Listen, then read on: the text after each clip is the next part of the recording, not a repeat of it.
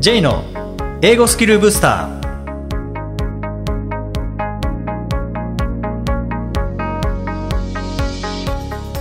こんにちは。J こと早川浩二です。こんにちは、アシスタントのあきです。この番組は旅行や仕事で英語を使えるようになりたい方、TOEIC などの資格試験の勉強をしている方、英語学習へのモチベーションを高めたい方にスキルアップのコツをお伝えしていく番組です。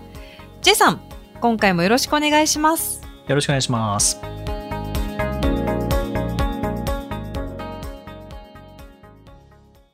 えー実はですねあの3月に僕、はいあの四国を車でまが回ってきてで、ちょっと足伸ばして岡山淡路島も行ってきたんですけれどもはい。で今回あの愛媛県これ初上陸あら。だったんですね。で愛媛県で、えーこの度47都道府県達成しました。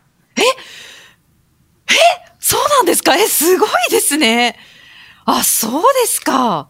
はい。おめでとうございます最後の地がじゃあ愛媛だったってことですか？最後の地が愛媛ですね。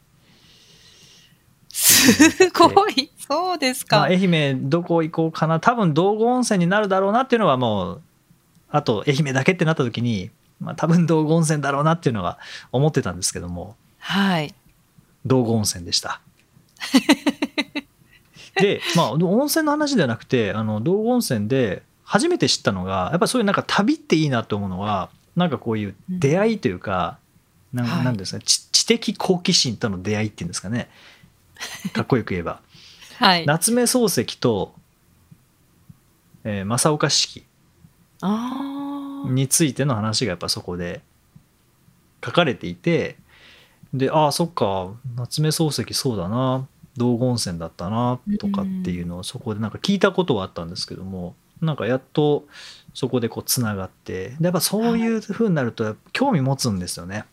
うーん。うん、でこの正岡子規といえばあのベースボールを野球って訳したっていうふうにこう言われてるんですけども、でも実は本当は違うってその後僕調べてみたら違うって言ってね訳した人は、えー中馬カノエという人がベースボールを野球と訳したらしいんですね。でそれは ball in the field っていうあのテニスは庭でやるから定球。庭の球ですね。はい。はい。で野球は、まあ、ボベースボールは ball in the field うん。で、まあ、野原でやる球技だから、まあ、野球っていうふうにうん。訳したっていうのがまあ実際らしいんです。でもただ正岡子規もこう野球いや正岡子規は野球のことをベースボールってずっと言ってたらしいので野球とは言ったことないらしいんですけどもなるほど。で正岡子規の子供の頃の名前が「え所之助」っていう名前でうんでそれを改めて「登る」っていう名前にこう変えたんですね。はいはい。でその「登る」だから「の」にあの野球の「矢」を当ててボールで「球」「球」っていうのを当てて「のボール」っていうふうに書いて、まあ、野球っていうただダジャレで遊んでいたみたいな話はあって。へえ。ただまあ野球と訳したわけではないっていうただダジャレとして「のボール」自分の名前が「のぼる」だから「の」に「ボール」なって書いていうるほど、なるほど。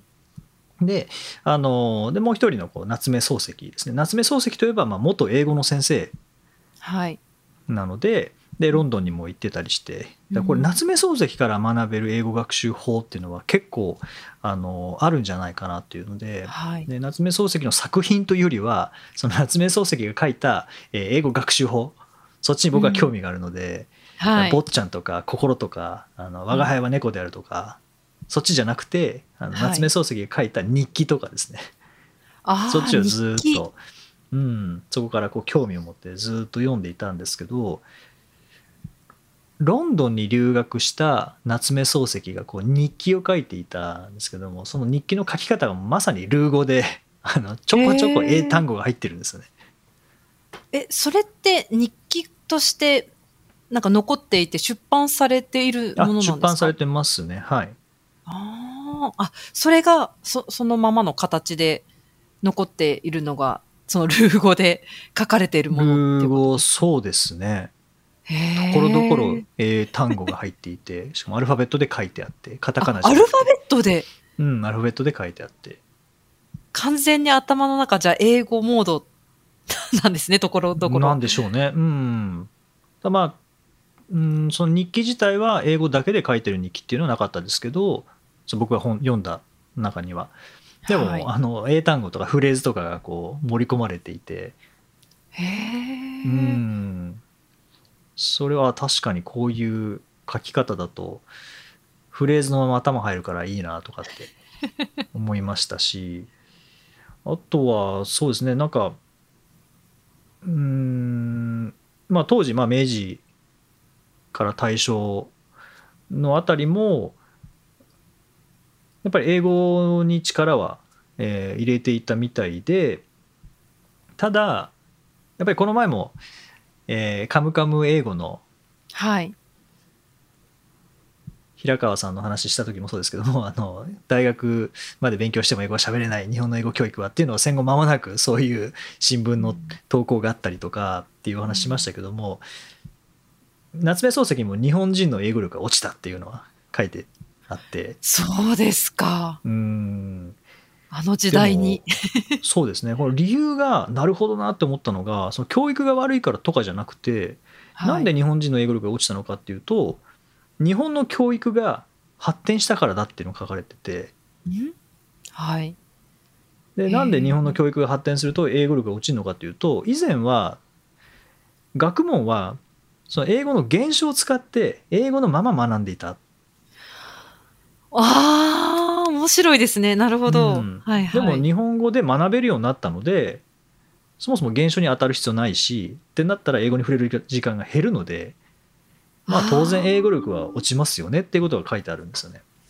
ちょっと面白い発想ですよね。確かに、うんあの、ね、たくさん英語のテキストって出てますけど、一緒に併記されてるのは日本語訳だったりとか、日本語の解説だったりとかするので、うんうんそれをたくさん読んでも、英語力は上がらないというのがありますよね。そうなんですよね。でなんかそれ読んだ時に思ったのがあのフィリピンのセブ島に関わってた時に、まあ、はい。向こうの先生にインタビュー、まあ、ポッドキャストもインタビューさせていただいたのでぜひまた、えー聞いていただけたらと思うんですけどもあのセブってセブアノ語っていう現地の、まあ、ローカルな言語があって、はい。まあ、でもそこじゃなくてやっぱりみんな英語喋れるんですよね。はい。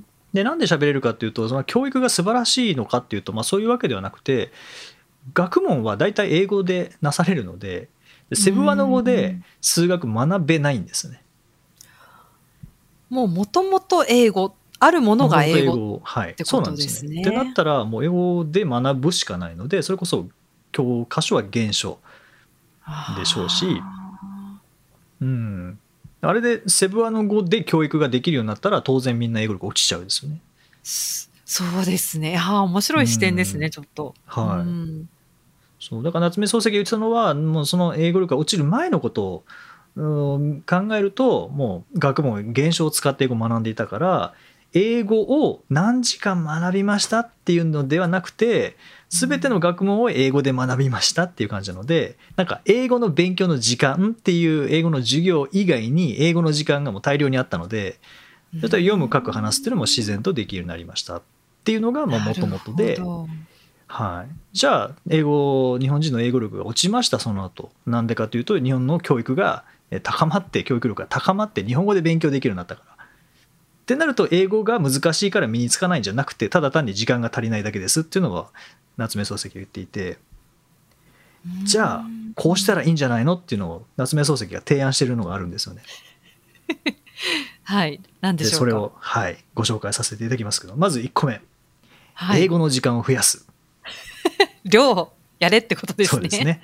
ははいい。英語の時間を増やす。それから2つ目。英語を勉強する期間を長くする。うん。1年で終わるとかじゃなくて、3年、5年、なるほど10年っていうこう期間を長くする。ですね。うんで、3つ目。えー各教科の勉強に現象を用いる。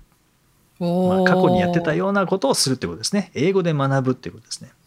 英語で学ぶ。で四つ目がうんえーこれ、まあ、日本は今そうなってますけど、あの入試に英語を用いるっていう。うん。かつてはなんか英語を外しちゃった前は、えー使ってたんですけどもこうその時期はこう外してしまったっていうそんな重視しなくなってしまったっていうのがあったらしくて、で入試に英語を入れることによって当然準備をするのでその過程で力を上げることができるっていうことですよね。うんまあ、あの前回のそのスピーキング話せるのにスピーキングのテストの点数がなかなか上がらないっていうその型が、えー身についてないというお話ししましたけどもそういった意味ではこう型を身につけるためにこうテスト対策をしていくその過程で型を身につけることができるっていうのがはい前回のお話でしたけども、うんまあ、今回の夏目漱石が言うのもまあそれに近いですよね入試で英語やんなきゃいけないから勉強するでそれによってできるようになってくるまあ、動機づけにはなりますよね。あ、はい。あもう動機づけにはなりますよねうん。うん、やらなきゃいけないって、まあ、やらされ感になるかもしれないですけども、はい。まあ、やりますよね。やりますよね。やらざるを得ない。うんそうですね。そして、あの、5つ目が、ネイティブスピーカーを雇うっていう。ああ。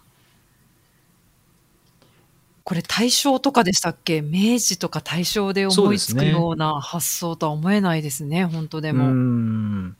あんまりこう、なんていうんですかね、考え方は変わらないですよね。変わらないですね。解決策とかっていうのも、いくら技術が発展したところで、人間は発展してないので、うんこれを聞いてなんか古古いよって思わないですよね、全然。そんなやり方古いよとか、全然思わないですもんね。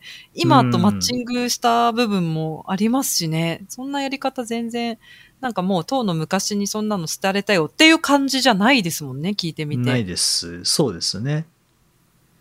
しかもなんか、さっきの英語が難しいから身につかないんじゃなくて、ただ単に時間が短いだけですよ、足りないだけですよっていうのは、なんかもう、もうここにつきますよね。本質捉えてるっていうか、はい。なんかここを工夫することによって、やっぱり英語力は高まりやすくなりますし、あと、まあ、ある程度高まってきたらっていうところも夏目漱石書いてあって、で、それが多読なんですよね。とにかく読む。で夏目漱石書いてたのはある程度まで英語身につけたらもう辞書を引かずにたくさん要所を読むんだっていうのがうん。おー、な書いて。あってそれはもう辞書を読み辞書を引きながらじゃなくてもうとにかく読んでいくでもう何回も何回も繰り返すことによって日本語を身につけた時のように学ぶことができますよっていうのが書いてあって、なるほど。まあ、そこはまあ読書が好きなのであればそれでいいと思いますし読書があんまり好きじゃないのであればまた別のやり方っていうのはあるかなと思うんですけどね。うん。あの今ってそれこそいくらでも工夫学習を工夫できるお金はそんなにかけずに工夫できるところなのでで例えば、まあ、さっきの各教科に現象を用いるっていうのは、まあ、学校教育のことを夏目漱石は言ってましたけどもでもこう社会人になっても何か身につけたいなって思ったものを英語で学ぶことはできますからね。はいはい。そうですね。なんかそういった素材も今だったらありますよね、きっと。そうですね。で、必ずしもこうアカデミックな内容だけじゃなくて、趣味でいいと思うんですよね。ああ、全然いいと思います。はい。うん。勉強のその教科を学ぶよりは趣味についてを英語で触れていった方が多分よっぽど楽しいですし、やる気にもなりますうし、んで、楽しめたらもっと学びたいっていう思いになりますし、もっと学びたいってなったら当然英語に触れる時間も増えますからね。多分その自分が好きなことってある程度こう背景知識もあるので読みやすいはずなんですよね。なんか普通の英文をなんかこうアカデミックなものを言っていきなりやるよりも、そうすると分かる楽しさとか、あとは自分が知っていた言い方と英語ではちょっと違うっていう発見があったりとか、意外とそういった部分でも楽しめるかなって思います。うん、そうですね。でそこで、まあ、結構あの実際いらっしゃったのがゲーム大好きな方が、まあ、ゲームを通して英語を学んでいった。でそのゲームはオンラインでこう進めていって外国人の方とこうやり取りをしていく。いや、確かに学生さんもいますね。うん今オンランインでやっぱり会話しながらゲームをやってっていうので、で、海外の人とっていう人いましたね、確かに。なんかそれが普通にできる時代になったっていうのはやっぱりそこは夏目漱石の時代とはまた違いますからね。はい。やらなきゃいけないことは当時と同じかもしれないですけども、その方法としてはもう今の方がもう数倍どころか数百倍もしくは数千倍、はいうんうん。便利にはなってるのでそうですね。工夫したいところですね。ですねなんかもう本当にこう過去の話読めば読む過去に書かれたものを読めば読むほど気づくのが変わらないなっていうところですよね。本質は何も変わらないっていう。なんか量と期間って出た時点で、あ、やっぱり求められてるものは同じだなって思いましたう。んそうですね、まあ、当時、はいもちろん夏目漱石の時代はもう一部のエリートだけがやればよかったのが英語学習だったので、まあ、今とはそう違いますけどね今はあの一部の人だけじゃなくて、まあ、より多くの人たちがやらなきゃいけなくなっているっていう状況はありますけどもでもはいやらなきゃいけないことっていうのは何が必要か伸ばすには何が必要かっていうのはまあこれはもう本質は変わらないですからね。う んそうですね。本当うんにそう思いました。あとは自由度が高いのは間違いなく今の方が自由度は高いですしツールも本当に無限にありますし、いやーまあ、無限にありすぎて何を選べばいいか。かがわからないっていうところはありますけどね。ああ、逆にそこが悩みどころかもしれないですね。何が一番合ってるのかとか、考え出したらきりないですからね。うーんそこはなんか本当こうある程度制限がある方がその制限の中で自由な選択ができるのでまだいいですけども TOEIC みたいに4択ぐらいだったらいいんですけどね。じゃあ自分に合うのは A かな B かな C かな D かなですけども。選びやすいかもしれないです。そう。なんかエクセルのあの横軸みたいな感じでなんか Z までいったらその後あの また AA とかですね。AB とかなんかもう続いていくみたいな感じでもう無限にずっと右行けますもんね選択、そうですね。右行けますうね。ん、何を選んでらいいか分かんないっていう。うーん。はいまあそんな感じであの読みながら、まあ、愛媛行ったことをきっかけにですね夏目漱石に興味を持ってであそういえば英語の先生だったなっていうところからいろいろ調べていったら、うん、いろいろ残していてやっぱなんかああいう話が残ってるっていうのはすごく勉強になりますね。そうですね。ううんで気づいたのは今と変わらないっていうやらなきゃいけないことは 今と変わらないんだっていうこれあの話変えますけどちょっと変わりますけども、はい。あのやっぱりこう執筆を仕事にしてたな夏目漱石なのでこう執筆術っていうのがなんかあんだろうなと思って 執筆術のところも読んだんですけども夏目漱石の執筆術とかもこう参考になんかもう魔法がありそうな気がして見たら なかったですね。そうですよね。魔法はないんですね。ないんですよね。ダメですね。やっぱりこう魔法あるんじゃないかって思って思ってしまうんですけどね。自分で言っておきながら、はい、うん魔法探しちゃうっていうこの大いなる矛盾。これはいけないですね。ああ、面白い。そうですね。地道に行きましょう。うんはい。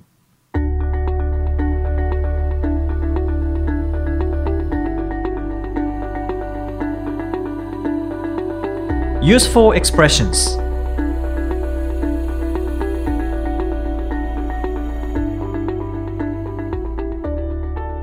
続いては、英語の名言から学ぶお役立ち表現をご紹介いただきます。J さん、今回の名言は何でしょうか？はい、えー今回はエドマン・バークエドマン・バークという人の言葉です。You can never plan the future by the past You can never plan the future by the past えー過去によって未来を計画することはできない、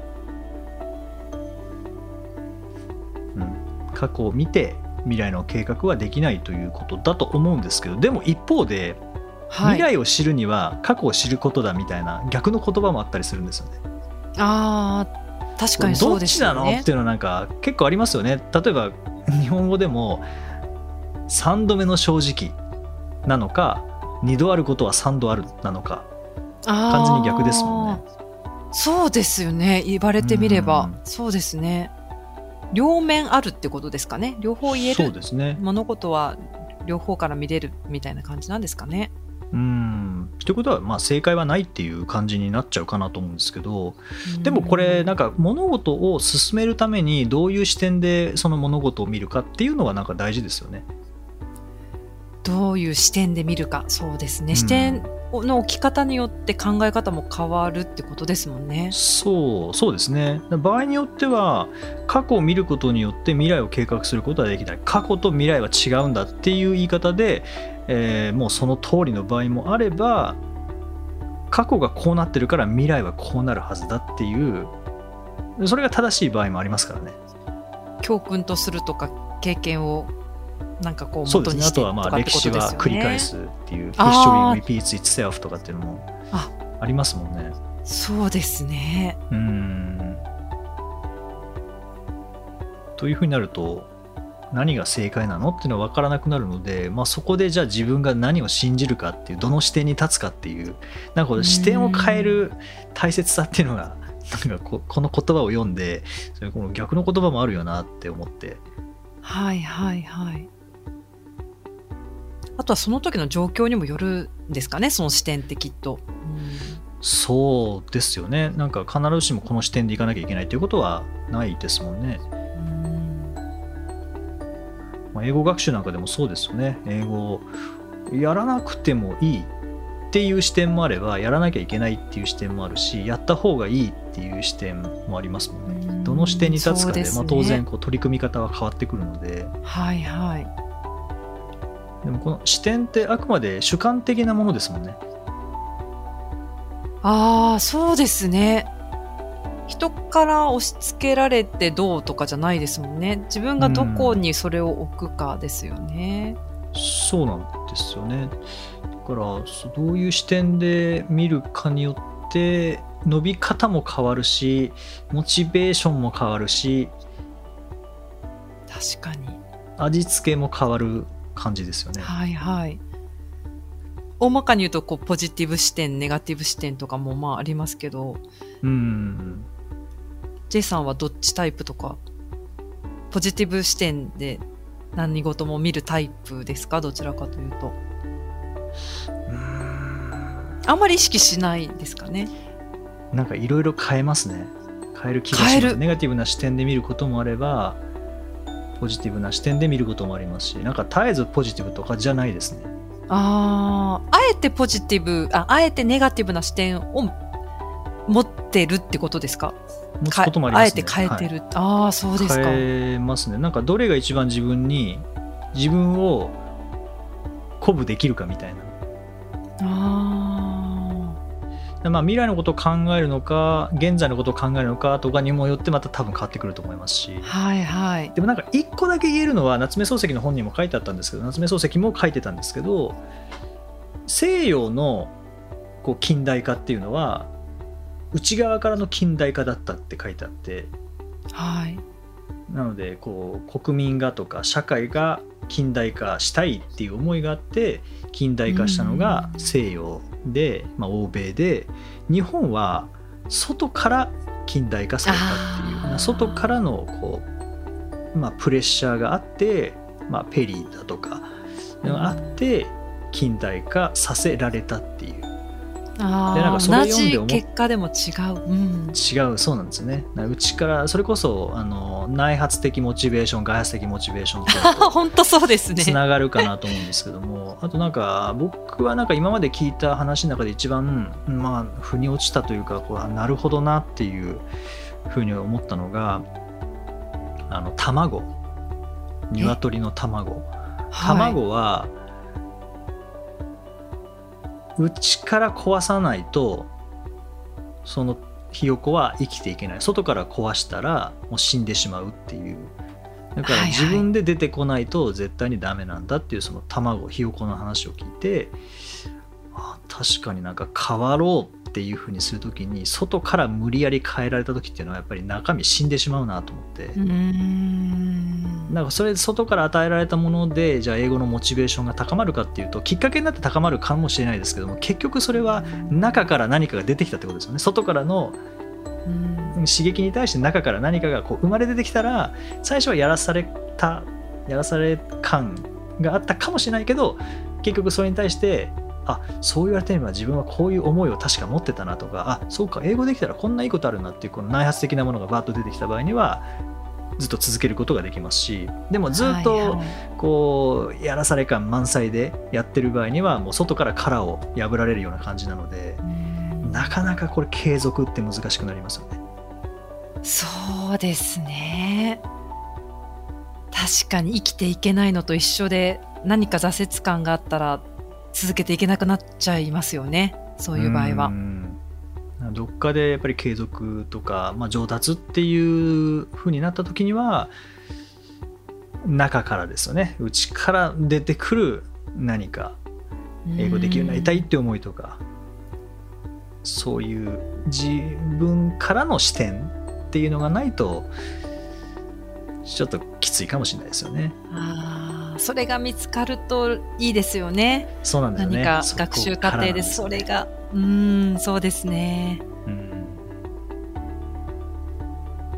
まあそこはなんかいろんなものに触れていくしかないですよね。待ってても出てくるものではないので。ああ、そうですよね。うん、なんか英語を楽しんでる人になんで楽しいんですかっていうのを聞くっていうのも一つあると思いますし。はいはい。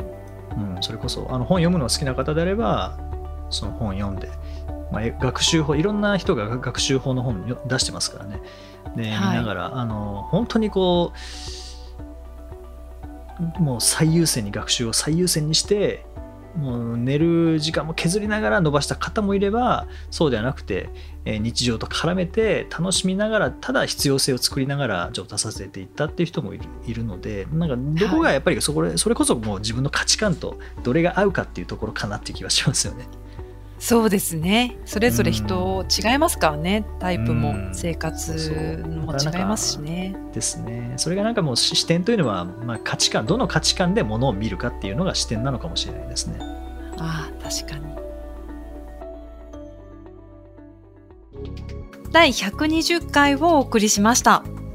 J さん。はい。えー、今日は夏目漱石のお話が出ましたけれども、はい。J さんはこう小説を書いてみたいみたいな夢とかありますか？ないです。ない絵本は書きたいって昔おっしゃってた気がするんですけれど、はい、小説はないんですか？ないです。書けないです。そうですか。なんかこう、はい、イマジネーション、あの、お持ちの方なので、小説書いたら絶対書けそうな気がするんですけど。えー、絶対書けないですね。えでも絵本は言ってらっしゃいましたよね、うん、絵本絵本は書きたいです。ストーリーだけご自分で考えて？そうですね。絵はちょっと才能が乏しいので。まあ絵本は書きたいですけど、まあ、あとは俳句ですね。前にもなんかどっかで言ったかもしれないですけど俳句はやってないですけど、やっぱりずっと僕は高校生の時からいつか俳句やるんだろうなっていうのは思っててそもそも高校生の時に思ったことっていくつか実際に起こってるのが一つはいつか落語聞くようになるんだろうなって高校生の時思ったんですけど、まあ、やっぱり聞くようになりましたしでいつか俳句やるようになるんだろうなって思ってたのが、まあ、数年前にその俳句を実際に作ってる方にお会いして俳句のなんか良さっていうのを聞いて作り方とかも聞いて2個だけ作ったんですね。2個だけ。2個だけ作ってその 俳句コンテストみたいなの応募したんですけどもちょっとそれ以来 書いてないんですけど、はい、でも今回あの夏目漱石正岡子規高浜虚子とかですね、えー、いう名前に触れてあやっぱまた俳句また俳句やってみたいというかやってややったっていうきあのそこまでは2個作っただけなのでやってないんですけど ちょっとまた俳句いいなって改めて思いましたね。五七五ってたった17字で綴る。僕がなんか最近俳句に触れて思ったのがこれ言葉を使った写真だなと思って。言葉を使った写真。うん。五七五の17字で作る綴る言葉を使った写真。例えば、まあ、松尾芭蕉の 「古池や河津飛び込む水の音」っていうのって古池やって聞いたら古池しかないじゃないですかそこはいで買わず飛び込むで帰る飛び込みましたよね ここで止まってますよねで水の音ってポチャンってなりますよねはいいやこれ言葉の写真というか松尾芭蕉のこの古池や河津飛び込む水の音に関してはもう17時の映画だなと思ったんですよね。かっこいい。なるほど。でも確かに、ワンシーンですけど、いろいろこう、語れるってことですよね。描写してるのはワンシーンなんですけど、いろいろこう、なんだ、その雰囲気だったりとか、はい、なんか思いとか、いろいろ乗せられるってことですよね。そうこれすごく日本的な気がしたんですよ。多くを語らないみたいな感じですか？いや多くを語らないというか、はい、最後まで聞いてもう一回楽しめるっていう。古い池や池ですよね。川津飛び込む、はい、カエルが飛び込みましたね。どこに飛び込んだか分かんないじゃないですか。はいはい。水の音。あ古池にポチャンかって。もう一回戻って再現 VTR じゃないですか。あ戻ってる意識がなかったです。なるほど。戻っ、うん、意識はそこにつながってるってことですね。そう。でこれが英語だったら多分英語の語順で書こうとしたら買わず飛び込むんですよね。インダ古池ですよねあそっかそっかそっかそうですね。水の音ですよね。はいはい、はい、だからなんかカエルがこれ主役は何ですか？古池が買わず飛び込む水の音。えもちろんカエルじゃないんですか？って思っちゃいますけど。あでも音かな？実は。実は。そうかもしれないですよね。わかんないですけど、はい、実ははいで楽しめるじゃないですかそうですね。でも英語だと主役はやっぱり「主」っていうものがなっちゃうんですかね、うん、多分。そっか日本語ならではのものなのかもしれないですね。日本語ならではのこう曖昧さとこう日本語ならではの語順で見せていくこの映画。17文字の映画。そう。でなんかどっか行った時に俳句を見てあのさっき写真って言ったのはその,、まあ、はい、その状況をイメージできるというのもあるんですけど松尾芭蕉なんかこういろいろ日本全国歩きながら、まあ、句を読んでたじゃないですか。はいはい、その土地土地に行っての俳句ってありますよね。はい。静けさや岩にしみ入る蝉の声っていうのは山形県の立石寺で読んだとか、うん、なんかそこで読むとああこの状況を見てこの俳句作ったんだなとかなんかそういう、当時やっぱり写真はなかったのでなんか言葉を使ってその写真に残すようななんかそんな感じがしたんですよね。です。うん、であればやっぱこう旅行に行きながらああそこでは写真そう道後温泉ではこういうの書こうとかこういうの書こうっていうかその道後温泉で書くあの俳句と桂浜高知県の桂浜で書く俳句と徳島の鳴門海峡で書く俳句はやっぱこう違うそその土地の何かを見ながらう、ん書けるんじゃないかなっていうのを思ったんですね。確かに写真がなかった時代ですもんね。その一句を読んで状況をイメージさせたいっていうことですよね。うん。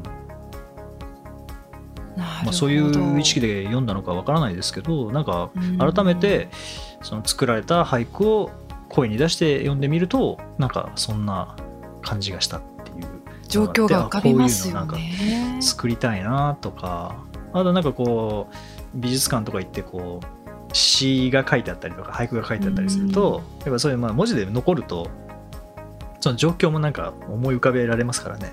はいはい。そんなことを思いました。俳句を見て。あと多分これずっとやってるとまあその俳句も楽しいと思いますけど喋るリズムが良くなりそうな気がしますよねあ感覚的にそうですよね。感覚的に五七五で。ああ確かにありそうですね。いつの間にかそういうなんかラップの人ってそうじゃないですか。ラップやってる人って、ね、はい、多分喋り方そういう風になってますよね。多分すいません。偏見かもしれないですけど。うん多分常にそういうのを探してるからだと思うんですけど、ラップやられてる方は多分日常的な会話もラップ口調だったりするのと同じですよね。ですね。